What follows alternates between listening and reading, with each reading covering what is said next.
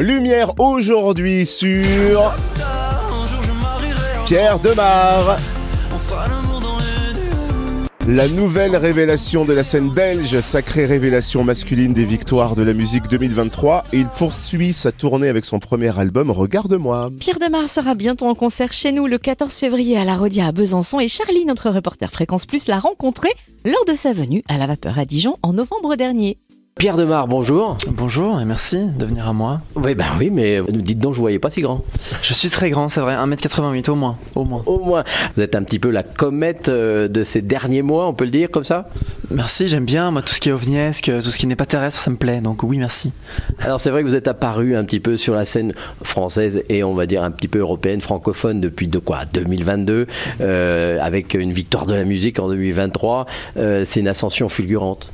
C'est merveilleux, ça a été très vite en fait. Euh, et en même temps, dans ma tête, je rêvais de tout ça depuis tellement longtemps. Euh, moi, j'ai rêvé de. Alors, les victoires, je sais pas parce que je sais pas ce que c'était encore il y a trois ans, mais, mais euh, l'Olympia, c'est celle mythique, le, public qui vient et qui connaît tout par cœur. J'en ai rêvé depuis, depuis pardon, que j'ai 10 ans de ça. Donc, ça paraît très long dans ma tête, mais dans la tête des gens qui découvrent, tout a été vite. Et c'est vrai, il y a un, enchaînement de. c'est comme si toutes les planètes s'étaient alignées comme ça en 2023 particulièrement. En fait, en 22, le morceau le plus connu, un jour, je mets un an, j'explose. Et puis, à la suite de ça, l'album, les victoires, l'Olympia, et puis les Zénith l'année prochaine, et tout se passe très bien. C'est super. Finalement, vous représentez un peu ce que beaucoup de jeunes pensent maintenant avec les réseaux. Vous êtes apparu surtout avec TikTok. Du moins, il y avait une version qui avait été reprise. C'est grâce à TikTok. Voilà, TikTok a euh, été un bel outil que j'utilisais pas du tout, pour être tout à fait honnête. Ce qui s'est passé, c'est que moi, je faisais mon truc dans mon coin avec euh, mon label, ma maison de disques, qui, poussait bien le truc. Et en fait, on a, on a quand même avancé sans TikTok pendant longtemps. On a fait une cigale qui était complète avant ça. Euh, il se passait bien, bien de belles choses.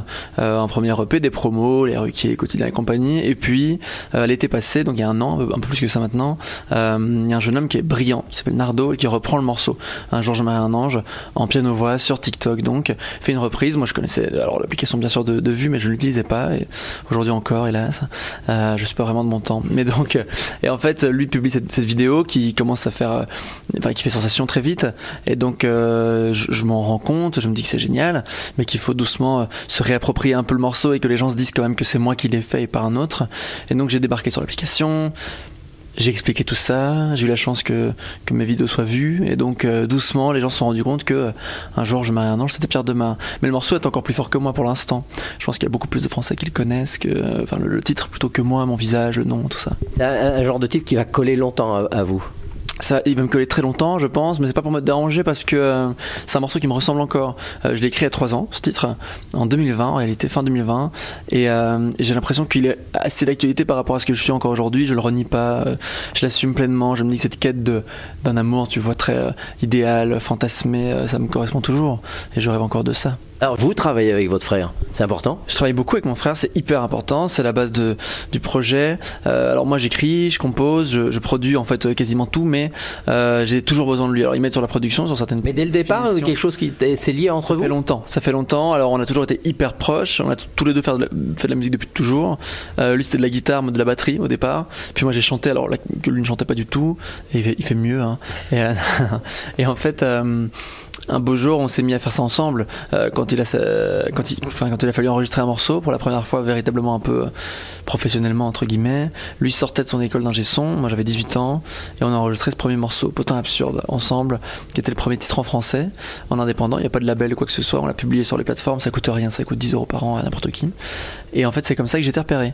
Donc, euh, on a commencé ça ensemble, et quand j'ai signé un contrat en label en maison de disque à Paris, loin de chez moi, parce que je suis belge, hein, eh bien, euh, j'ai dit la, seule condition, bon, il y a plein de conditions, mais l'une des conditions fondamentales à la signature de ce contrat, c'était que mon frère reste dans la boucle et qu'il mixe encore les morceaux qu'il mette sur des productions encore et qu'on m'impose pas qui que ce soit. Et ça a été respecté et je suis très reconnaissant de ça. Alors, comment vous avez appréhendé ensuite, justement, d'être proche du public, de venir à la rencontre des gens qui vous écoutent? C'est quelque chose de nouveau Comment vous, euh, vous appréhendez ce genre de situation? Bah, j'adore, aujourd'hui j'adore. Euh, hier pas forcément, tu vois. Euh, il y a ce truc où la scène c'est un apprentissage et on, arrive forcément à un moment donné, euh, il y a une première scène qui comme un premier dessin est forcément catastrophique. Et, et donc les premières, alors je dis pas qu'elles étaient catastrophiques dans, le sens où c'était gênant, il y a eu des moments atroces, mais vocalement c'était compliqué, je savais pas comment occuper forcément l'espace. ça a eu lieu il y a deux ans seulement, c'est très récent, c'était en début 2022, premier concert. Mon cinquième concert c'était à Paris, c'était la Cigale. et donc c'est allé vachement vite. vite et, et en fait il y a eu un effet il s'est passé un truc sur les plateformes sur les réseaux avant que j'ai eu le temps de, vraiment de m'initier à, la scène en chantant dans les petits bars et compagnie. Donc la cigale était fausse. Mais c'était quand même très chouette parce que c'était un peu punk. C'est l'énergie qui prime c'est pas le chant parce que j'étais très complexé de mon chant. Donc je me suis dit je vais être drôle je vais être fou et c'est ce qui s'est passé, les gens ont adoré. Bon, les professionnels, j'en sais rien, je m'en fous, mais le, le, le public, ce qui, ce qui, compte, le public a, a adoré. Et, euh, et depuis, euh, plus le temps passe, et plus c'est du plaisir parce que je commence à maîtriser euh, tout ce que je maîtrisais pas à l'époque, donc la voix, les déplacements, le souffle. Je suis plus épuisé au bout d'une heure, même pas. Enfin, la cigale au bout de quatre chansons, j'avais un point de côté, tu vois. et, et c'est plus le cas aujourd'hui, et c'est hyper agréable parce que plus tout est maîtrisé et plus tu es libre de faire ce que tu veux. Et donc aujourd'hui, je me sens très libre et heureux sur scène et rencontrer le public c'est enrichissant parce que c'est la véritable rencontre, elle est là en, chair et en os. Euh, autant les, retours sur les réseaux sociaux et compagnie, sur une sortie de chanson, bon, les gens peuvent mentir. En vrai, ça ne ment pas un public. Donc s'il s'ennuie, je le vois. Et, euh, j'aime bien quand euh, il est déchaîné et qu'il a l'air très très heureux en fin de concert, quand il y a des applaudissements qui durent deux minutes. Je me dis que ça y est, on a réussi quoi.